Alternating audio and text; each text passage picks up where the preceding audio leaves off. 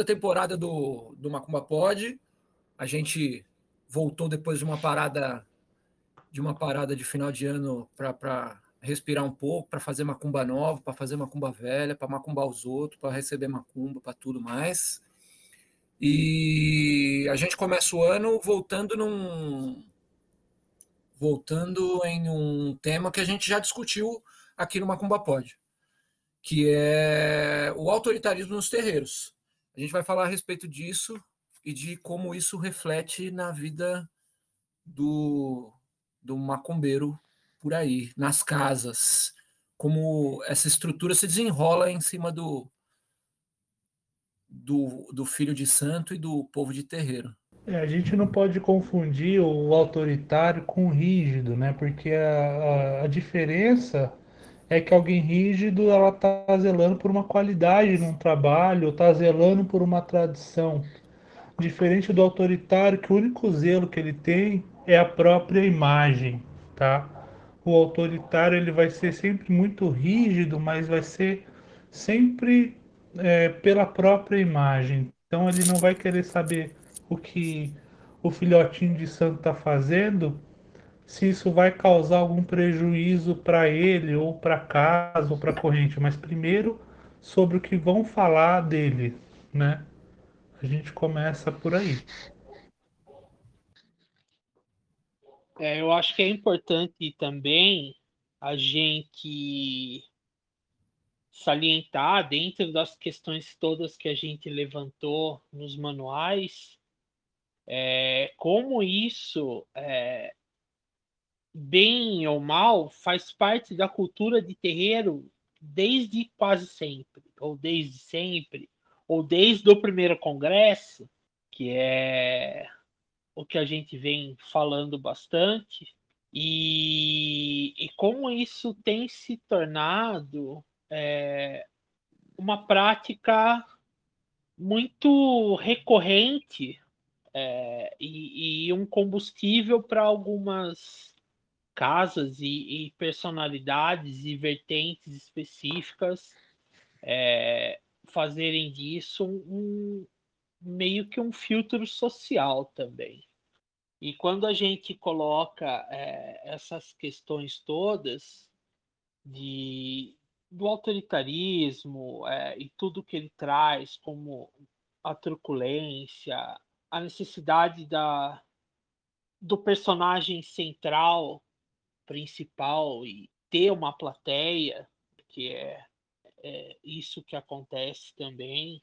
É, a gente vai vendo todo um processo de, de, de abuso, de, de violência, é, apesar de ser uma palavra forte, mas é o que acontece, violências de todos os tipos que acontecem nesses, nesses terreiros que têm essas figuras, né?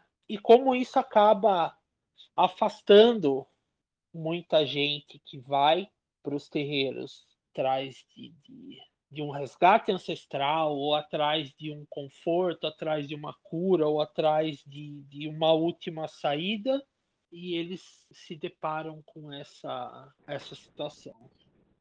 Você afasta pessoas pelo acolhimento e você acaba atraindo muita gente igual, muito semelhante, muita gente que tem fetiche por autoridade. Uma parada que, que é muito deixada de lado e que é esquecida na hora que a gente olha a placa do terreiro. Que o terreiro ele é a casa do caboclo fulano, ele é o terreiro do preto velho a hierarquia é o morto primeiro que manda e o vivo que obedece. Hoje a estrutura ela tá assim, é o pai xoxó, aí eu tenho o pai pequeno, mãe pequeno, eu acabo tendo muito cacique para pouco índio. E isso é interessante que isso você gera aquela, aquele plano de carreira espiritual que não faz o menor sentido, né? Cambone virou um médium trainee. Isso que tu relata é uma, é uma coisa que acontece em muitos terreiros, né? É, A pessoa vai lá, recebe aquela mensagem do, da, da entidade. Ah, filho, você tem muita luz, você é muito formoso, mexe com o ego de, do consulente, né, para ele entrar dentro de uma corrente mediúnica, mas não prepara ele depois, só chega e, e, mexe no ego dele. E aí, como é que a gente faz depois disso? Ah, é mesmo porque é, essas casas elas precisam de número e um número significativo, não é qualquer número, né? Então, é, a partir do momento que a tal entidade elogia aquela pessoa e ela se sente é, acolhida de alguma forma, ela entra para o terreiro, ela entra para os trabalhos, para a corrente, ela não vai receber preparo mesmo e ela vai entrar na maioria das casas se ela tiver é, as condições necessárias e as condições socioeconômicas necessárias para aquela casa. Né? Nada além disso. Então, para que o ensinamento? Né? Por que, que eu preciso ensinar essa pessoa? Porque, de repente, se eu ensino, ela pode ser melhor do que eu. E aí complica.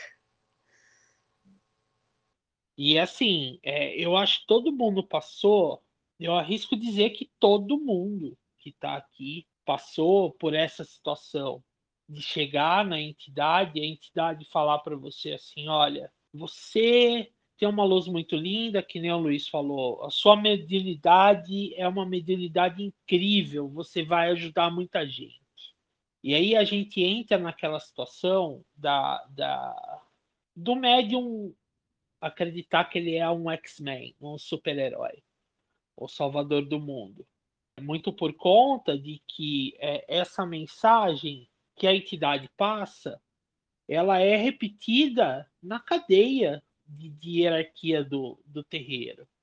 Porque esse médium ouviu de alguém que atendeu ele antes, que ouviu de alguém que deve ter ouvido do pai de santo, ou da mãe de santo, ou do líder da, da casa. Por outro lado, quando você chega no, no, numa entidade e a entidade fala para você, olha, meu, não é assim, tá tudo fodido, a vida mediúnica não é legal. Você tem certeza que você quer estar tá aqui mesmo? E aí o cara pega e fala, pô, o médium não estava firme, desfaz do atendimento. Porque ele não ouviu o que ele queria ouvir também, né? A gente tem dois processos, na verdade. O cara que vem, a pessoa que vem, que já, já quer aquele afago no ego, ou que já tomou um afago no ego e quer essa continuidade. E aí você tem também o processo do dentro da, da estrutura do terreiro de que de, de captação de pessoas, a grosso modo. E isso é uma coisa que se repete muito hoje em dia. E já tem um tempo já isso. essa questão dos terreiros cheios e da vaidade do médium, né? É, eu percebo que nos, existem os terreiros mais famosos e os pais de santo famosinhos, né? E que mais de uma vez eu já ouvi relatos de pessoas que iam e ficavam nessas filas intermináveis desses terreiros para atendimento e que se decepcionava quando passava no famoso pai de santo daquela casa que às vezes o filho de santo dele tinha uma consulta melhor, assim. É, melhor assim, que, que a, que, a, pessoa se sentia mais acolhida, né? Por conta do, do estrelismo. E eu fico me perguntando, é, até quando, até que ponto um terreiro lotado, um terreiro cheio de filhos, é sinal de que você é um pai de santo foda, né? Que você realmente é um cara que está à frente da tua religião, levando a tua religião é, para ajudar as pessoas, ou enfim, tudo que eles gostam de bater, bater no peito e falar e tal. É, é, a questão da vaidade, ela é muito forte, assim, ela é muito latente, onde não devia ter. Quando, quando eu trouxe um assunto sobre é, hierarquia, né? E vocês me fizeram pensar muito sobre isso. Hierarquia não necessariamente precisa ser é, uma relação de, de, de poder mesmo, uma relação autoritária, que para que existe a hierarquia dentro dos terreiros? Porque o pai tem que ficar no alto, os filhos sentados embaixo, sendo que a gente tem que ter respeito com, com a entidade, com o espírito, né? É, eu me pergunto se existem esses momentos, como é esses momentos dentro desses terreiros mais, mais famosos, assim, se existe espaço entre, entre os filhos e o zelador espiritual.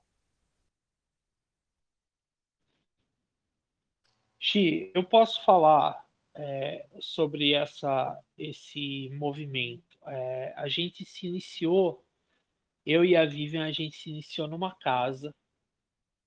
É, a casa hoje, aqui em Jundiaí, ela tem quase 70 anos de aberta, né? tem mais de 60 anos.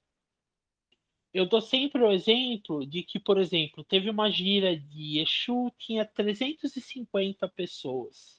É, e acho que a gira de Preto Velho tinha 280 pessoas. E lá se estabelecia essa esse esse termo que o Henrique usou, ele é muito muito feliz. A questão do, do plano de carreira espiritual. Porque lá você vai galgando espaços, né? Então você começa como consulente, e aí depois de um tempo você entra como cambono. Aí você pode entrar para Corimba, ou você pode continuar ali no movimento de cambono, você as mulheres podem virar Iabacê, entrar para a equipe da cozinha, e aí nesse processo todo você tem vários várias ramificações de, de cargo e plano de carreira ali dentro. A questão é que assim, você não tem, você tem vários chefes no final das contas. Você tem assim muitos pais pequenos, você tem o Cambone chefe, você tem aí lá então você tinha pais e mães pequenos e aí você tinha um, uma camada intermediária que eram os filhos porque era um terreiro de família, então eram os filhos, e aí tinha a esposa do dono da casa. Era uma casa, é uma casa patriarcal, então na verdade assim, a, a camada intermediária era a filha e a esposa. Aí tinha mais um intermediário que era o filho e mais o e aí o pai mesmo de todos, que era um senhor que já estava cansado, ele estava na Umbanda desde os seis anos de idade. Né? Ele já faleceu, infelizmente. Então, assim, você, você tinha que falar com muitas pessoas você não tinha acesso a quem de fato é, você gostaria de ter acesso. Porque nesse caminho todo, essas camadas de liderança não refletiam a capacidade, vamos colocar a capacidade técnica, não refletiam a capacidade técnica de quem estava no comando, de quem era o dono de fato, né? Porque quem era o dono de fato, ele mal aparecia. E quem aparecia, quem tinha o protagonismo eram as entidades dele. Só que daquela camada para baixo, o protagonismo era dos, era, era dos vivos. Então, assim, essa, é, essa questão de casa cheia, casa grande, hoje eu enxergo que não funciona. Você não consegue cuidar das pessoas de uma ponta até a outra. Entendeu? Você acaba criando os núcleos, né? O núcleo dos que são mais populares, o núcleo dos que são mais esquecidos, o núcleo de quem é amigo do, de fulano, de quem é amigo do pai de santo, da mãe de santo e tudo mais. Então isso não funciona. Não funciona. Casa Grande hoje, e isso é uma conversa que eu já tive com o Henrique, eu acho que elas estão fadadas a morrer. Rê, é, eu vou aproveitar o teu gancho para dizer que assim, eu creio que independe do, do tamanho da casa e do quão livre de, de hierarquias você tenha lá dentro, você tem um fator que que, que tá totalmente fora de controle, que é o fator humano né? Você pode ter um bom zelador, uma boa zeladora, você pode ter um, uma estrutura que não favoreça uma hierarquização da, da, da corrente e ainda assim é, você tem gente, por exemplo, se estapeando para segurar um, uma prancheta ou para cambonar esse ou aquele médium, porque são relativamente é, considerados mais é, mais famosinhos ou, ou assim por diante, né? Então tem algumas algumas questões que elas fogem um pouco do, do, do controle. Então, essa questão assim, né, da, do sacerdote como autoridade máxima, né, já aconteceu comigo também. É, já teve questões assim complexas que, que eu teria que resolver, né? Eu precisaria de uma orientação mais, mais específica, né? Sentar, conversar com, com o Pai de Santo mesmo, né? E explicar e ver o que ele acharia que seria melhor fazer para resolver, né? Aí eu fui tentar conversar com o Pai de Santo uma vez, algumas vezes, né? E sempre tinha que ou conversar ou com, ou com o pai pequeno, com mãe pequena, né? Não conseguia conversar diretamente com o Pai de Santo, e sendo que era uma questão assim bem, bem específica, né? Tentei algumas vezes, enfim, no fim eu consegui resolver, mas foi com auxílio da, das próprias entidades, né? E o Pai de Santo, assim, era uma, uma figura, assim, quase que inalcançável, inatingível, né? Era quase como uma estrela, né? E sempre tinha, né, os, as barreiras, os impedimentos, sempre tinha alguém, uma, ou um pai pequeno, ou meio de fulano de tal, até você chegar do Pai de Santo, né? Enquanto isso, né, a questão que você precisa resolver está lá, né?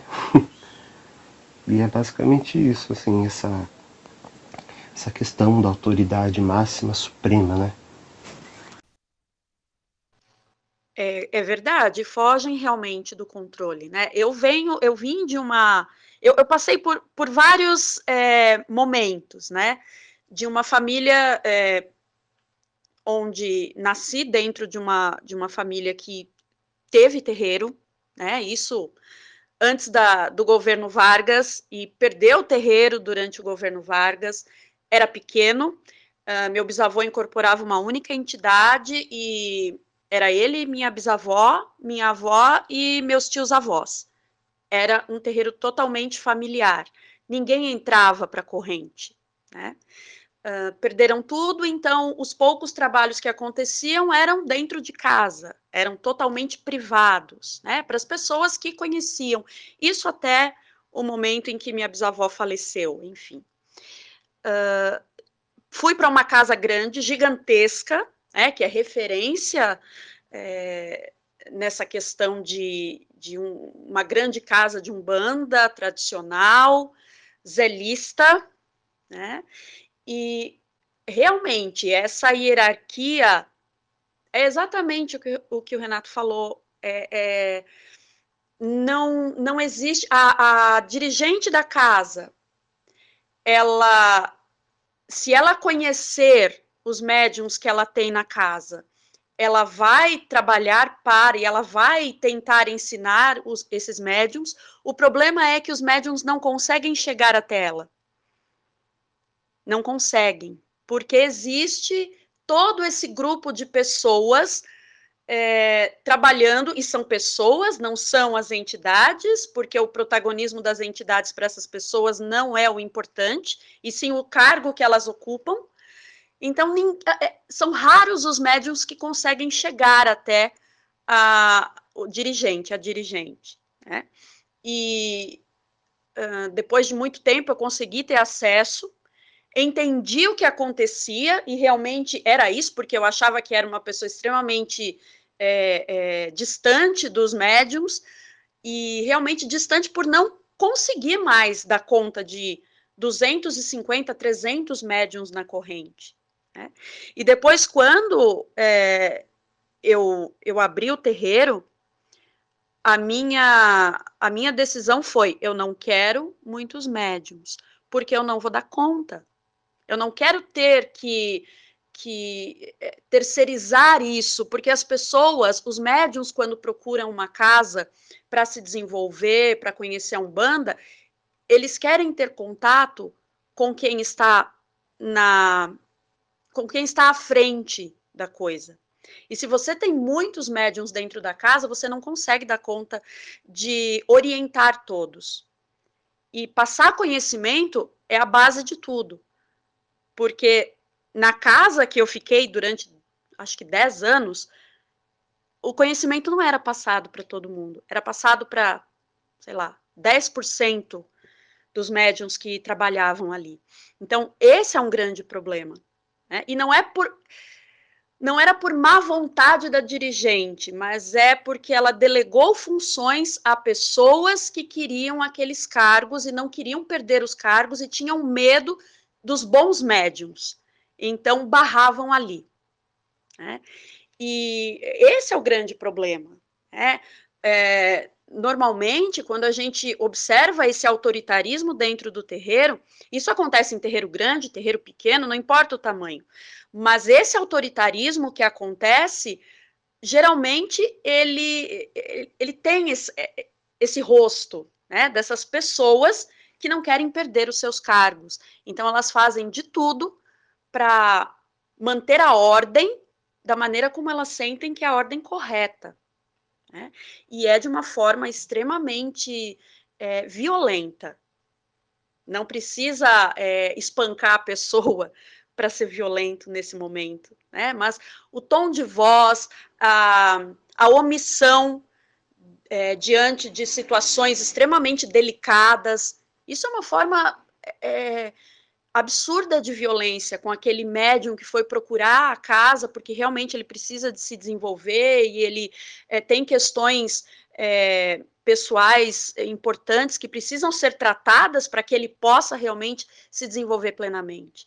Então, uh, não é apenas o tamanho, mas o tamanho do terreiro influencia bastante uh, nessa questão né, de, das informações e do conhecimento se perder porque chega um momento que uh, o conhecimento ele é passado, infelizmente, para as pessoas erradas. Né? E elas não vão repassar esse conhecimento. E o conhecimento que a entidade traz, o conhecimento que aquele médium é, bem é, estruturado, bem firmado traz. Né? Ele não consegue passar adiante, ele passa para um grupo para repassar e esse repasse não acontece. Então, isso é muito preocupante, né? É, é uma hierarquia de, de, fascista, de fato, né? De extrema autoridade, de, de extremo autoritarismo e sem diálogo. E com certeza, as pessoas que chegam ao terreiro, é, por mais é, vislumbradas, é, deslumbradas que elas estejam com tudo aquilo, elas elas querem conhecer, elas querem aprender. Né? É óbvio que algumas vão querer aprender mais, outras um pouquinho só que aprende tá de bom tamanho. É, uma, uma questão que a gente tem que tomar muito cuidado, eu acho, prestar muita atenção no, na nossa fala, é realmente sobre protagonismo, que é uma parada que é a seguinte: quem tem direito ou não ao conhecimento? quem tem direito ou não a acessar o terreiro. Sendo que, se o protagonismo e o chefe da, desse terreiro, dessa tenda, dessa casa é uma entidade, é essa entidade que vai dizer quantas pessoas ou não devem estar lá dentro. Essa entidade que vai desenvolver e vai passar o conhecimento. Não é o cavalo. O cavalo está lá para obedecer isso. O que a gente entende como ego, vaidade, sacanagem é alguém colocar uma placa falando precisa-se de médiums ou venha desenvolver sua mediunidade com a gente por apenas X reais por mês. Isso é, é um exemplo de alguém passando por cima disso. Porque um terreiro não é a quantidade de médiums que vai dizer se ele é bom ou se ele é ruim, mas é quantas pessoas o guia-chefe está atendendo. É por aí que a gente tem que pensar, porque você pode, seu sete da Lira atendia uma renca de gente. Em compensação, a gente tem hoje dirigente que nem incorpora para atender. Tá só tirando selfie. E hoje a gente tem também médios com suas entidades que atendem três, quatro pessoas, ou até 20. Só que é quem vai pôr para dentro do, do terreiro, quem vai dizer se a pessoa entra ou não, é a entidade, é o chefe que está lá. É a cabocla, é o preto velho, é quem está com o nome ali.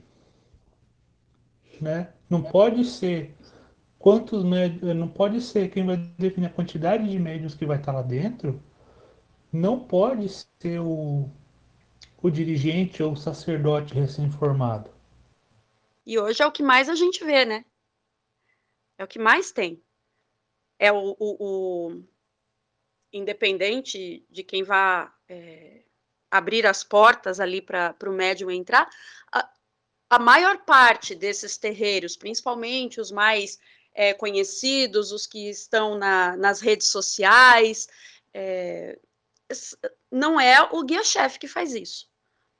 Né? É o médium, o dirigente, o, enfim, a pessoa que está ali na frente que vai determinar quem entra. E causa um espanto tremendo, porque eu, eu penso assim, acredito que a, todos nós pensamos da mesma forma.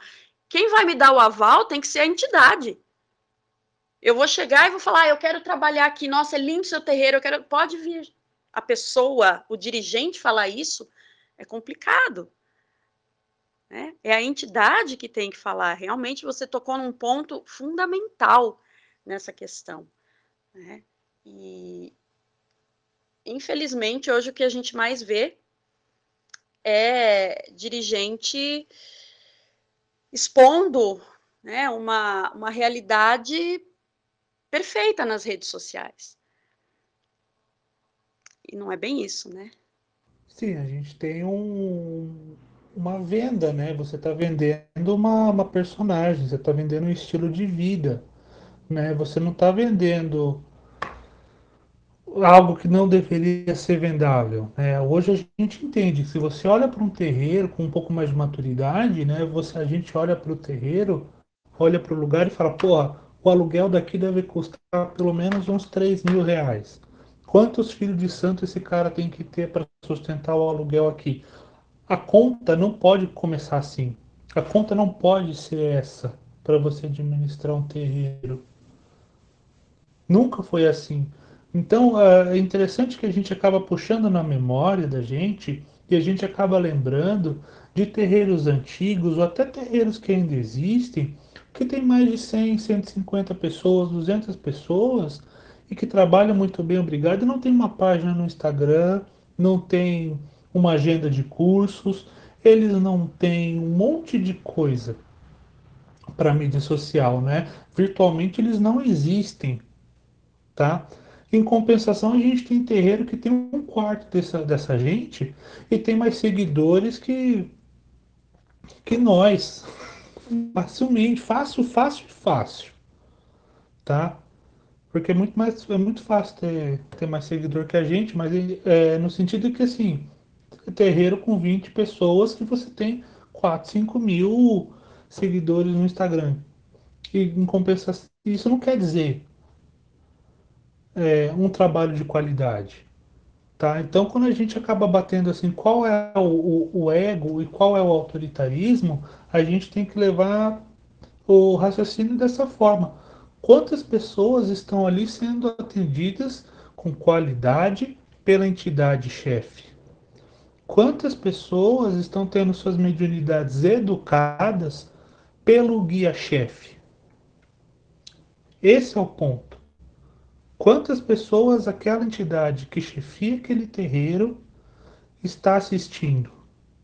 Porque a partir do momento que a gente começa a ter muitas hierarquias, começa a ter muitas camadas de poder, começa a ficar cada vez mais inacessível um papo com os dirigentes, aí a gente está falando de uma outra coisa.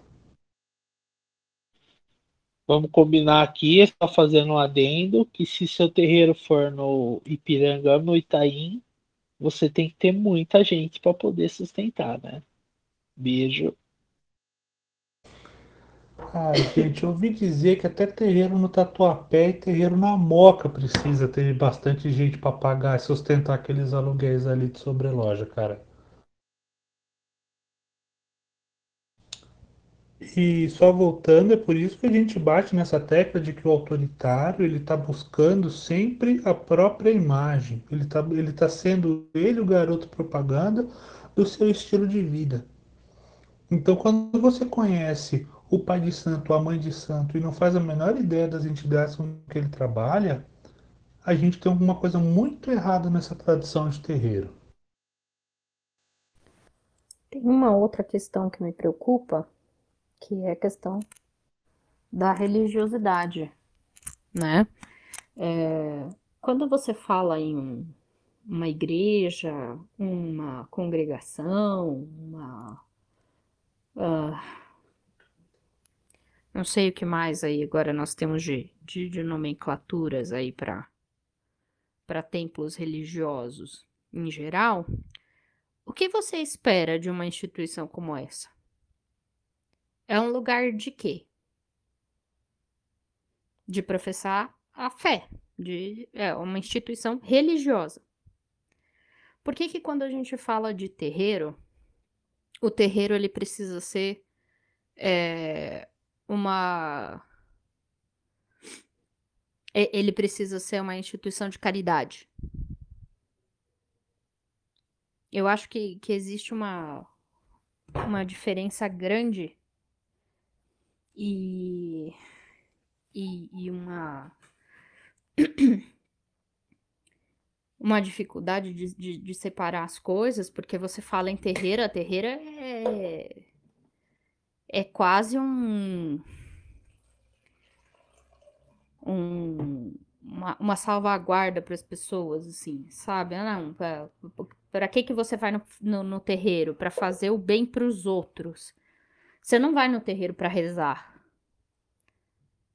Então você, você é o bonzão. Você tá indo lá para fazer a caridade, você tá indo lá para fazer o bem para os outros, você tá indo lá prestar assistência, doar o seu tempo. Você não tá indo lá rezar. Isso me preocupa muito. É, é, é a, a, fotografia do ego do, do umbandista é essa. Por mais que a profissão de fé do, do umbandista hoje seja muito mais uh, física, eu diria, né? Com as manifestações da, das entidades e tudo mais você ainda tá lá porque você acredita naquilo, porque você quer alguma coisa em troca, porque você quer agradecer alguma coisa que você ganhou. Você não tá indo lá para ser melhor que ninguém, você não tá indo lá para fazer a caridade para ninguém, sabe? Eh, eu acho isso de tão extremo mau gosto você falar que a, que a Umbanda é, é, é caridade.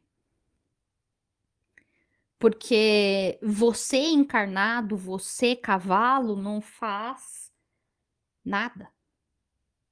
Você tá indo lá porque você tá, você tá ganhando alguma coisa com isso. Na boa. Todo mundo aqui tá. Né? É, e, e, seria. É, mentiroso dizer que não. A gente também pede proteção, a gente também pede saúde, a gente também pede abertura de caminho, a gente também pede é, dinheiro, a gente também pede um monte de coisas e a gente recebe essas coisas. E a nossa fé tá aí. E a gente faz o que faz porque a nossa fé tá ali. A gente tá indo, a gente tá indo rezar, a gente tá indo macumbar, a gente tá indo pelo outro? Não, por nós. pelas entidades que nos acompanham, que nos assistem. Ah, mas e, e a assistência? A assistência faz parte da troca. A entidade ela não é sua, não, não é, não é garçom do astral. Então ela vai atender você e ela vai atender o outro por meio de você como, como uma troca. E é natural que socorra e você não tá fazendo mais do que a sua obrigação com isso, ponto. Esse termo garçom do astral foi assim cirúrgico, cirúrgico. Porque as, é assim, eu, eu penso que é assim que as pessoas veem, entendeu? Você tocou num ponto muito importante. E eu estava ouvindo você falar e estava pensando que, na verdade, se alguém que possa dizer que faz caridade, é o morto. Que faz uma puta caridade de aguentar a gente, né? Na verdade. E você falando isso, é, passou um filme assim na minha cabeça. Quantas vezes a gente vai para um terreiro, a gente busca um, um, um terreiro e a gente encontra esse ensinamento. Você está aqui professando a sua fé. Quando a gente vai para um terreiro, quando a gente busca um terreiro, quando a gente busca uma casa, a, a primeira. Uh, o primeiro ensinamento, um dos poucos ensinamentos que tem, na maioria, é: você veio fazer a caridade. É isso. Né? E daí só a derrocada. Porque você esquece desse processo. E é tão importante. Nossa, você tocou num ponto assim fundamental, porque as pessoas esquecem desse processo, esquecem dessa relação né, de, da fé, do porquê realmente você está ali. Vocês concordam comigo que é muito fácil você perder o pé, você perder o caminho, quando você acha que você está fazendo aquilo porque você é necessário, você está fazendo aquilo porque você é magnânimo, é uma massagem no ego todos os dias você pensar que você está indo fazer a caridade para o próximo, para o menos afortunado que você, né? É, eu não, eu não sei em que momento se deu essa esse acontecimento, em que momento a chave virou, em que a, a religião, o culto, ele deixa de ser religião e culto, ele deixa de ser fé para ser assistencialismo, mas de uma forma que só enaltece aquele que presta a, entre aspas, caridade, porque na realidade você vestiu branco e tá ali, como eu já disse, é a sua parte na troca para receber alguma coisa, é a sua parte na, na, na, questão da fé, da, da religiosidade, né? Mas ouve-se o tempo todo que a sua luz é linda, a sua energia, o seu não sei o que, você, você estar aqui, você é importante, você precisa desenvolver a sua mediunidade. Mas peraí, eu não acredito em nada disso. Peraí, eu nunca ouvi falar nisso. Peraí, por que preciso? Para ajudar o próximo? Porque essa é a sua missão de vida, gente. Parou por aí. Se você escutou isso de alguém apaga isso da tua cabeça, apaga isso da tua memória, porque eu acho que a, das maiores falácias que nós encontramos dentro da religião é essa. Se você precisa desenvolver sua mediunidade, é porque você tem uma questão com a tua mediunidade. Você precisa desenvolver sua mediunidade porque você carregou um problema lá para dentro e falou assim: olha, estou passando por esse, esse, aquele problema a solução que a entidade oferece para você é desenvolva a sua mediunidade para que essa questão consiga ser resolvida. Para você. Você atender outras pessoas através da sua mediunidade deixar que o morto atenda outras pessoas através dessa mediunidade, é a tua parte na troca. Para ganhar o benefício de ter o seu problema resolvido. Se as pessoas soubessem ou tivessem consciência ou admitissem isso e deixassem o ego de lado, a gente deixa de, de ter esse monte de, de hierarquias, um monte de cargos, um monte de escaladas dentro de, um, de um, uma estrutura de terreiro. Você não, você para de exercer um papel, de, de ter uma, um, um papel a cumprir lá dentro. Não é mais você, não é mais sobre você. Não é mais você caridoso, maravilhoso. Não é mais você é, que pode vir a ser o zelador ou a zeladora ou o zeladore. Não é mais você que pode se tornar o grandioso. Não, você vem, você desenvolve, você te, obtém conhecimento para resolver o seu problema. E depois acontece a troca. Para que outras pessoas cheguem aqui e possam ter o mesmo acesso a essa resolução de problema através dos espíritos dos mortos, dos ancestrais, das entidades que aqui estão. Mas isso muda as relações, né? Dessa forma, muda completamente as relações, e acho que é, observando as estruturas, é, não é não é uma maneira interessante de conduzir, né? Porque a questão, eu estava vendo muita convergência entre o que a Vanessa e o Henrique disseram, porque a Vanessa estava falando dessa, dessa questão mais estrutural, o Henrique estava falando do autoritarismo, e ouvindo os dois, eu estava percebendo como, como essas do, os dois lugares, esses dois pontos se retroalimentam. Né? Esse lugar autoritário do zelador, ele funciona porque tem toda essa estrutura que eu que eu vejo como uma estrutura deturpada, né? O conceito de hierarquia como poder sobre os outros, ao invés de, de valores como o conhecimento, a sabedoria do mais velho, que deveria ser o que calça uma hierarquia, né? É, é o que dá beleza e o que fundamenta uma hierarquia num, num lugar de espiritualidade é, é a sabedoria e a experiência dos mais velhos é a que a gente deve respeito a isso e não poder sobre os outros é, essa delegação de poderes, eu vejo muito tudo muito sobre o guarda-chuva da, do segredo de fundamento, que é uma palavra que eu, eu, vejo muito como uma moeda gasta, ela é usada muitas vezes de formas que eu percebo como um pouco equivocada, mas que vira um guarda-chuva que protege esse lugar do, do, do segredo, da não preparação do médium, de não passar conhecimento, porque isso favorece esse lugar onde você cria esses núcleos de poderes, né, esses subgrupos de, dos que estão mais próximos, dos que têm mais é, que tem cargo.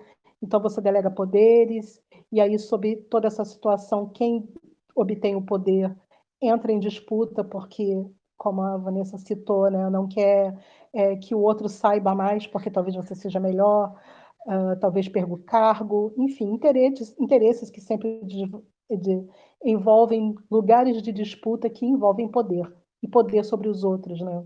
E, e essa estrutura de disputa e de, de, de, conceitos que se, que se que ficam meio enevoados, meio deturpados ali, meio perdidos no meio do caminho e usados de forma conveniente como segredo de fundamento, é o conceito deturpado da própria hierarquia que vem como poder sobre os outros e não é, o respeito à sabedoria, ao conhecimento e à estrada, é, tudo isso é um ambiente muito propício, muito interessante para o zelador autoritário. Porque você tem toda uma engrenagem, um mecanismo que funciona, que te dá um terreno fértil para esse autoritarismo. Porque todo autoritário tem os seus subautoritários, né? Que são aquelas pessoas que estão é, em hierarquia de poder abaixo delas, mas que têm alguma forma de poder. E aí é qualquer coisa, né, gente? Tu manda a pessoa segurar a colher mais importante, mais antiga do terreno, De hoje em diante, você é o guardião dessa colher aqui, ó, a primeira colher que foi usada para mexer lá na cozinha quando abriu essa casa a primeira vez. Acabou, isso é suficiente, você já deu poder.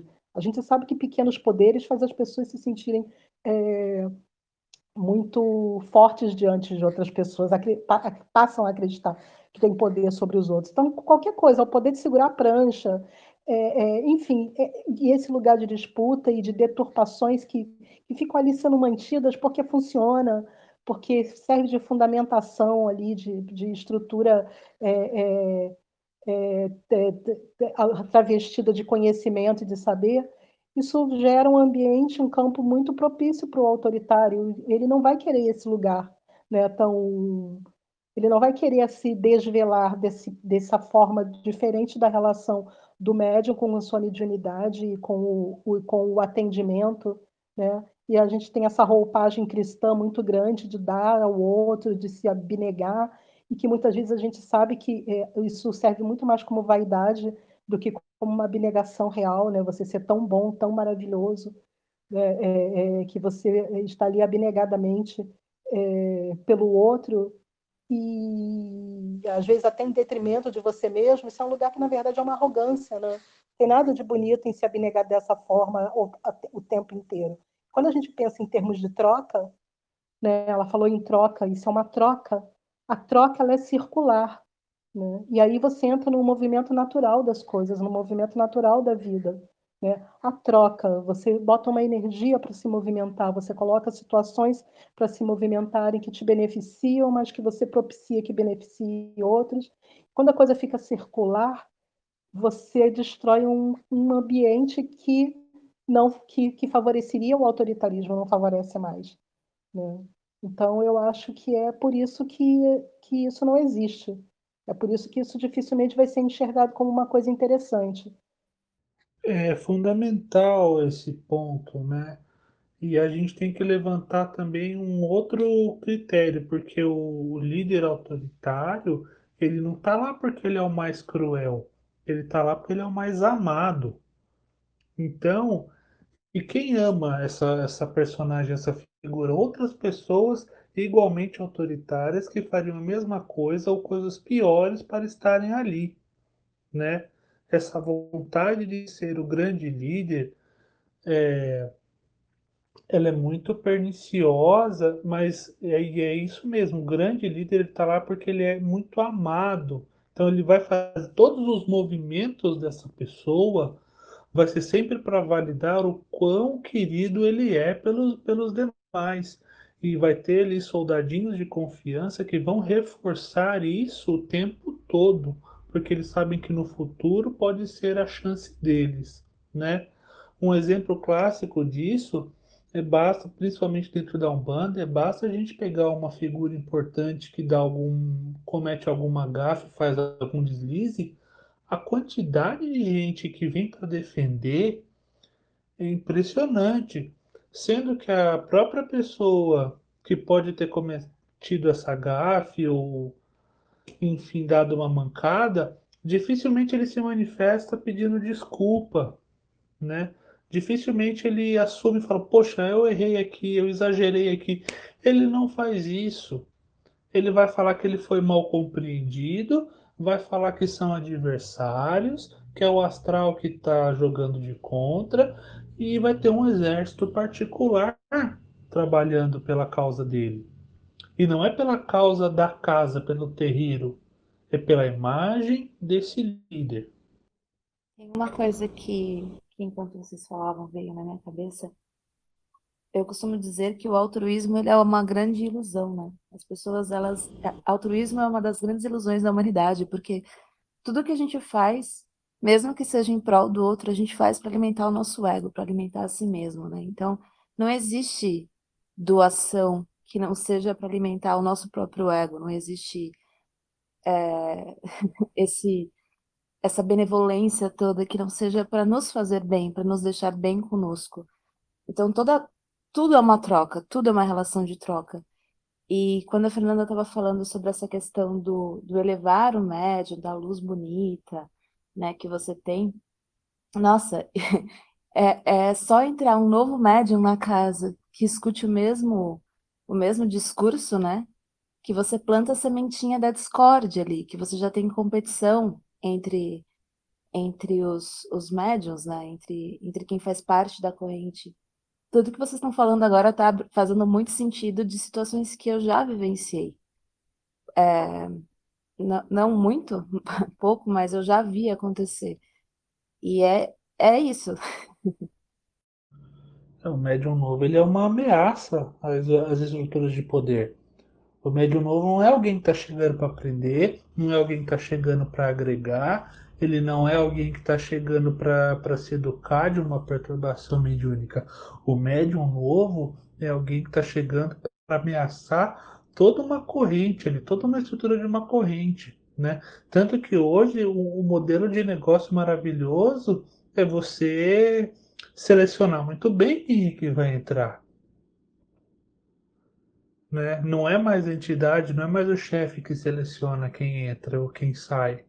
São modelos de, de, de comportamento, modelos socioeconômicos, são outros modelos que vão decidir quem entra ou quem fica na, na casa, no terreiro, né?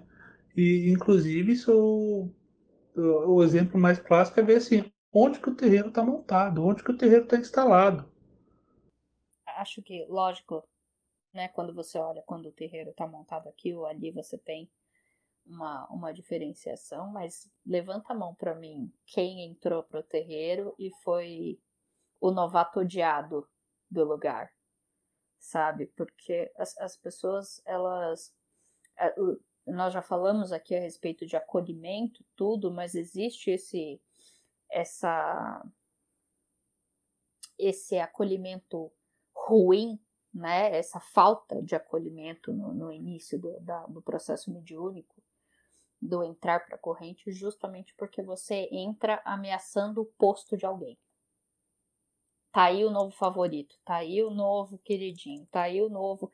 Porque esse novo, ele tende a ficar embaixo da asa de alguém, né?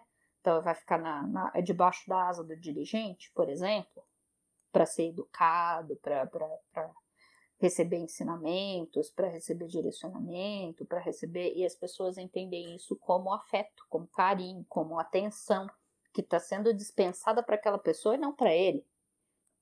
Opa, peraí. Até ontem era eu. E agora? Agora entra esse Zé Banana aí, quem vai ficar do lado do dirigente lá na frente o dia inteiro vai ser ele? E eu? Eles estavam cuidando de mim, estavam fazendo os, os trabalhos para mim, estavam me ensinando, estavam não sei o que. Agora eu tenho que ficar aqui no fundo, o cara tá lá na frente. Esqueceram que eu existo? Não é esse cara tá, tá precisando mais, não é esse cara que tá chegando agora, ele, ele tá embaixo da asa do dirigente porque ele precisa ver, porque ele precisa aprender, porque ele precisa saber até onde pode, até onde não pode. Não é, opa, será que ele não precisa de ajuda para saber onde estão as coisas, para saber como funcionam as coisas? Não existe solidariedade. Não existe acolhimento. Existe o risco de perder o próprio posto. O risco. Opa, pera lá. É a primeira vez que esse filho da puta pisa aqui, desculpa a expressão, e ele já entrou pra corrente, já vai entrar pra corrente a semana que vem. Eu tive que vir até aqui por seis meses, um ano, até até ser convidado a entrar e colocar o branco. Por quê? O que, que ele tem de melhor que eu? Ninguém pensa assim, não, pera lá. Se ele entrou aqui no primeiro dia, esse cara tá com a vida fodida de A a Z. Esse cara, esse sim, precisa de ajuda, porque eu não precisei pisar aqui durante um ano.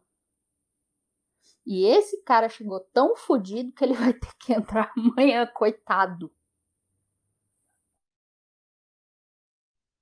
Ou então esse cara já passou por uma ficha de anamnese, um questionários socioeconômicos e foi favorecido de alguma forma.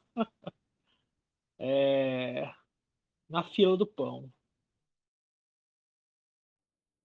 É, tem uma palavra aqui, tem uma palavra aqui que a, que a Fê trouxe e que eu estava pensando, tentando pensar desde que de, de, de quando a Vanessa estava falando, que é que traz bem a coisa toda assim, que quando a gente fala de caridade, a caridade traz uma superioridade para alguém, então ela também faz parte de alguma forma da, da coisa do, do da coisa do autoritarismo, que ela vai trazer a, a, a caridade traz a superioridade daquele que é caridoso com o que pode menos, então é aquele que pode mais.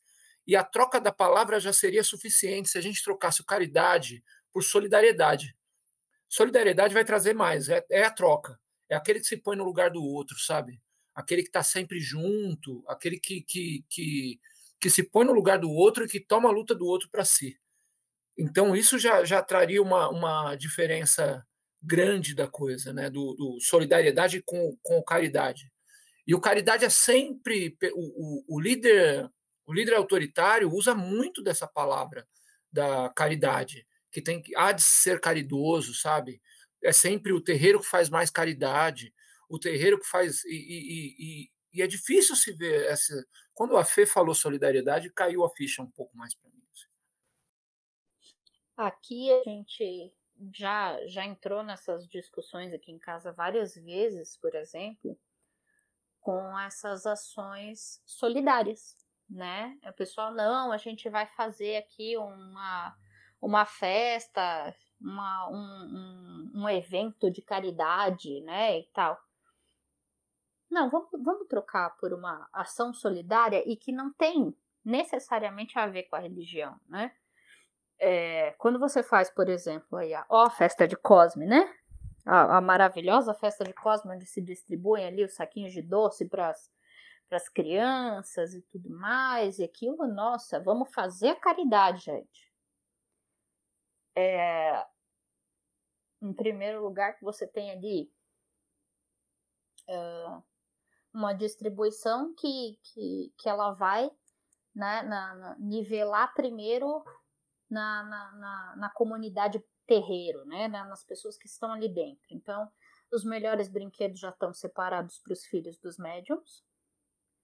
Cada médium já vai levar para casa seus cinco saquinhos, que é para o pai, para a mãe, para o avô, para o vizinho, para a tia, para todo mundo receber axé.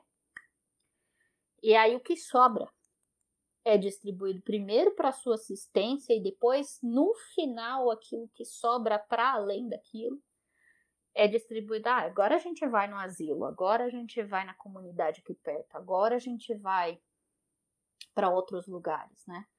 É, e aí, de novo, sabe? É, é, vamos perceber que a festa de Cosme ela vem da troca.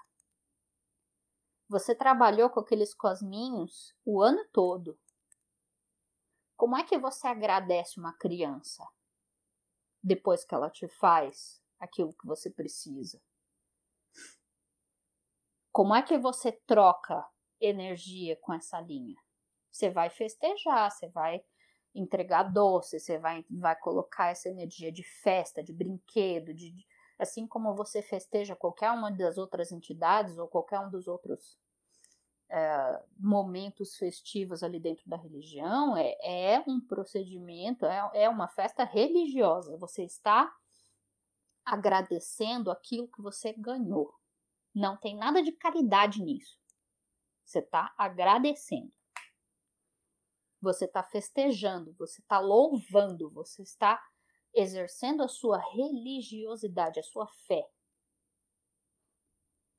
Se depois você quiser fazer uma ação solidária e, e em memória, em respeito, em, em em, como um adicional a, a essa sua fé, você quiser nessa mesma data separar um, um orfanato e entregar brinquedos e doces que sejam direcionados, tá? Porque não adianta ir lá descarregar um monte de coisa com criança diabética, com criança que não pode comer isso ou aquilo, ou que depois aquilo vai ficar parado lá dentro porque a, não faz parte do, do, do, do cardápio nutricional daquelas crianças ou ou levar um monte de brinquedo que não está adequado para a faixa etária e assim por diante, tá? Então, se você quer fazer uma ação solidária, você vai, pesquisa o que aquela comunidade precisa, o que, aquela, o que aquele espaço precisa, e você leva direcionado e você faz uma ação solidária em comemoração ao dia de Cosme e Damião, ao dia dos Cosminhos, ao dia que você está festejando. A festa no terreiro é festa, ato religioso, ato de fé. Não tem nada de caridade nisso. Assim como não tem nada de caridade em nenhuma outra festa. É, na verdade, assim, é, tudo que a gente vem discutindo até agora é, é, é o exato oposto do que do que é ensinado, né? É, e, e, isso é, é surreal. É, eu tô. É, quando a Fernanda falou aonde foi que as coisas é, entortaram, né, é, eu arrisco mesmo a, a dizer, já que isso é uma coisa que a gente vem fazendo, que que essa postura, esses, é, essas ideias tão é, horríveis, elas vêm é, muito do primeiro congresso. E isso vem sendo, foi colocado ali e foi disseminado como uma praga a partir dali. E aí depois você tem mais dois congressos que que só é, reforçam essa ideia, né? É muito por conta do, do, de todos os componentes que, que, que fizeram parte de toda a ideologia das pessoas que estavam nesse lugar. Óbvio que a gente está é, voltando muito lá atrás na, na, na conversa, mas é inevitável de não imaginar que isso seja culpa desse pessoal. Inclusive essa estrutura é, hierárquica quase que militarizada, né, da, que os terreiros apresentam, ou que a, a Umbanda como um todo apresenta, e muito pautada na, na ideia da caridade que o kardecismo traz, né, de fazer a caridade, de fazer a caridade a todo custo, e de que você tem que fazer a caridade, é, realmente, é, do início da nossa, da nossa conversa aqui, a gente começa a. Não tem como não pensar no primeiro congresso. Não tem. Então, são questões assim fundamentais, né? A gente precisa sempre é, trazer à tona e, e, e questionar mesmo, porque dali para os congressos posteriores e, e, depois, né, década de 80, 90, anos 2000, a coisa só desanda. A minha opinião é que mais do que achar um culpado, é claro que, que olhar para a história e reconhecer é, agentes de propagação é interessante como objeto de estudo e de identificação para que a gente não cometa os mesmos erros, mas eu acho que é essencial a gente buscar melhoria, buscar soluções e aplicá-las. É nossa obrigação, nossa. É, fazer um esforço para que isso não se propague mais. Né? É reconhecer que está errado e saber a fonte é importante, mas colocar essa culpa ali e, e não uh, achar uma solução e colocar ele em prática é perpetuar o erro, né? É, mais do que, do que qualquer congresso que já possa ter acontecido, é reconhecer que está errado e começar a, a, a, discutir esses assuntos dentro do terreiro, é começar a falar disso com comunidade terreiro, é falar disso com comunidade macumbeira, é falar disso com comunidade religiosa, é começar a levantar esses pontos e falar, galera, passou, passou, agora e agora? Qual que é o próximo ponto? Qual que é o próximo passo? Será que isso está certo mesmo? Né, esses questionamentos, essa, trazer isso para o ambiente terreiro. Isso que a gente faz aqui ainda é uma roda de conversa entre amigos, ainda é uma, uma, uma, uma troca de, de opiniões, de pensamentos, de informações que a gente vai obtendo aqui e ali, mas é, conversar isso pontualmente com você que está escutando agora o podcast é, é importante, mas não pode ser o fim. É importante que você que está escutando agora leve isso para o seu dirigente. Questione. É importante que você leve isso para os seus filhos de santo. Questione. É importante que você leve isso para sua comunidade terreiro. Questione. É importante que você leve isso para o seu professor de cursinho de umbanda. Questione. Por quê? não mudar essa estrutura. Por que a estrutura está assim? Ela não é, ela está. Por quê? É, acho que vocês já disseram tudo. Né? E acho que é importante questione o seu dirigente, sua dirigente, e se essa pessoa não te der as respostas que você foi buscar, busque alguém que as entregue para você. É isso. Bom, tem um mantra aí, né? Ouça seus mortos.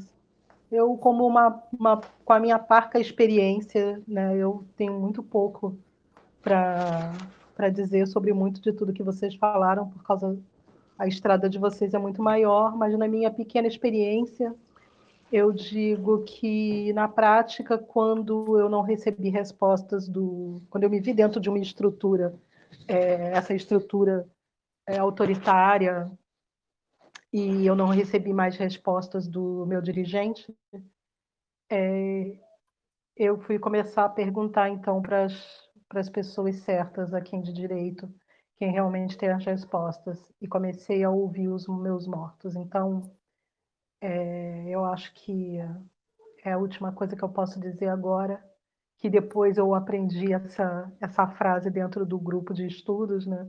Ouça seus mortos, e isso me fez sorrir, porque foi quando eu comecei a encontrar respostas, inclusive para direcionamento do meu estudo, né? Porque, eu, como a Chi falou, eu também sou muito questionadora, eu sou aquela pessoa que sou muito bem-vinda no primeiro momento e logo depois já já está dando ruim, porque eu vou questionar, eu vou eu vou eu vou contemporizar, eu vou eu vou eu vou bancar a, né, como diz o ditado, advogado do diabo, né? Aquela pessoa que vai fazer, vai olhar pelo lado que ninguém está querendo olhar, que vai questionar, que vai buscar referências, não vai encontrar, vai voltar e vai cobrar.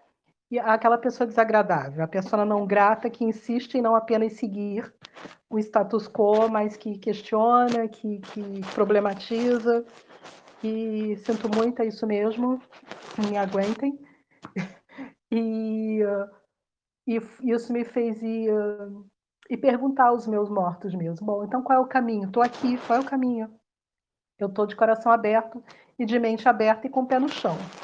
E aí, nessa comunicação que começou a fluir, é, eu senti que também isso ajudou a direcionar meu, meu estudo. Isso me fez encontrar não só o material certo, como as pessoas certas, certas né?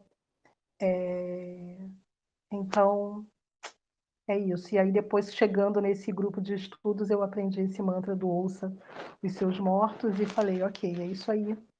Tá dando certo, tá funcionando. É, isso tem sentido, isso tem chão.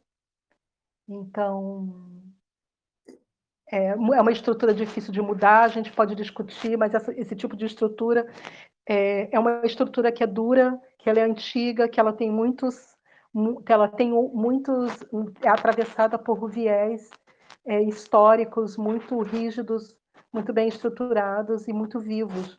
Então, não se quebra isso com discussão, não se quebra isso é, é, nem fazendo cobranças, mas talvez é, seguindo um outro caminho, né? Seguindo um outro caminho de, de criar novos espaços e talvez até novos terreiros mesmos, né? É, e, e, ter esse olhar é, que discute todas essas questões que a gente traz, que vocês trazem, que vocês fomentam, é, também cria essa responsabilidade de, de fazer essa transformação na prática, né? Nos terreiros, com os médiums, como médium. E, e é isso. É isso. É uma coisa tão antiga já que já é uma coisa da própria de vários de um filósofo que já tinha falado isso uma vez, né, que duvidar de tudo, né, entrar no questionamento do porquê das coisas e e com o tempo as pessoas perdem a curiosidade, né? Então, se elas estão buscando um caminho espiritual, é, seria muito interessante sempre estar tá questionando tudo. Só que entra na entra na boiada, aí não quer ser mais não quer se destacar daí, né? É que vai questionar para quem, né? Quem vai escutar, quem vai responder, quem vai ensinar. É, dentro de toda essa conversa, só me fica na cabeça que o, autoriz... o, o autoritarismo, ele já, em alguns terreiros, ele é tão intrínseco que é muito o que a Jaya falou, você precisa quebrar esse ciclo, é uma quebra de ciclo. Não adianta exigir de quem já está praticando isso há séculos, parece, né? Que a pessoa já está lá com aquilo na cabeça encrustado, é, enraizado, cimentado. Talvez daqui saiam novas, novas vivências e novas experiências, novos lugares com, com uma visão diferente, com um olhar diferente. Né? Não adianta tentar mudar o que já está engessado, porque é perda de tempo, é estresse, é passar raiva. Acho que dentro de, de tudo isso é, que, que foi falado aqui, a lição que fica para quem escuta é preste atenção Perceba onde você está, veja se você não está repetindo os mesmos ciclos de, de autoritarismo e de violência que acompanham é, os, alguns terreiros. E se você está, se você se encontra nesse lugar, será que vale a pena ficar? Será que é isso que vai desenvolver a sua espiritualidade? Será que é isso, esse é o caminho que você precisa seguir para que você se sinta em contato com a tua ancestralidade, com os teus guias? É, é isso. Não tenho mais muito que colaborar. Agradeço o convite novamente. Muito obrigada pela conversa, pessoal. Quem é de verdade sabe quem é de mentira. E é isso. Como a Jaya disse, para quem está ouvindo, ouça seus mortos, ouça seus encantados. Como a Fernanda disse, eu não esqueci até hoje, é, isso tudo que a gente faz foi criado pelos pés descalços para os pés descalços. Então é isso. Mais pé descalço. Esse é o Macumba Pop. Periodicamente ou não, a gente deve voltar. Como diz um amigo meu, vocês querem acabar com a minha sexta-feira mesmo. Mas vamos seguindo.